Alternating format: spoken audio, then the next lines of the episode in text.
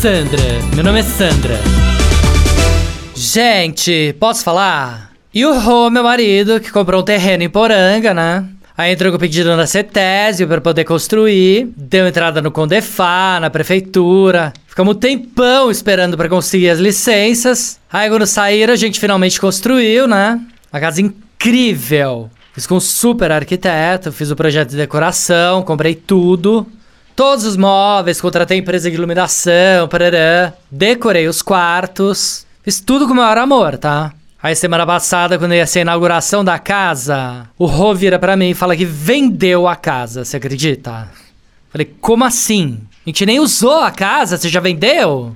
Aí ele falou que recebeu uma oferta irrecusável de um cara desses de startup que fez IPO, ficou milionário dia pra noite. O cara viu a casa, gostou, fez oferta, o Rô vendeu. Eu falei, para, não gostei. Aí o Rô falou por quanto ele vendeu a casa, eu falei, gostei, fez bem.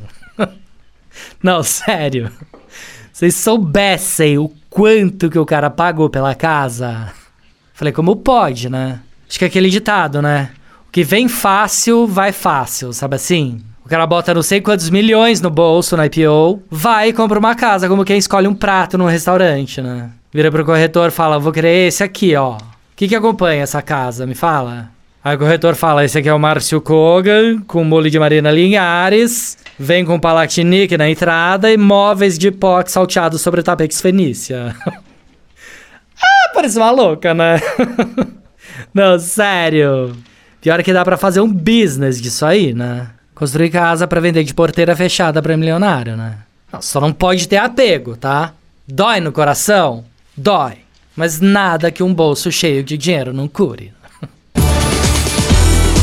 Sandra, meu nome é Sandra. Chuchu Beleza! Quer ouvir mais uma historinha? Então acesse youtube.com barra chuchu beleza.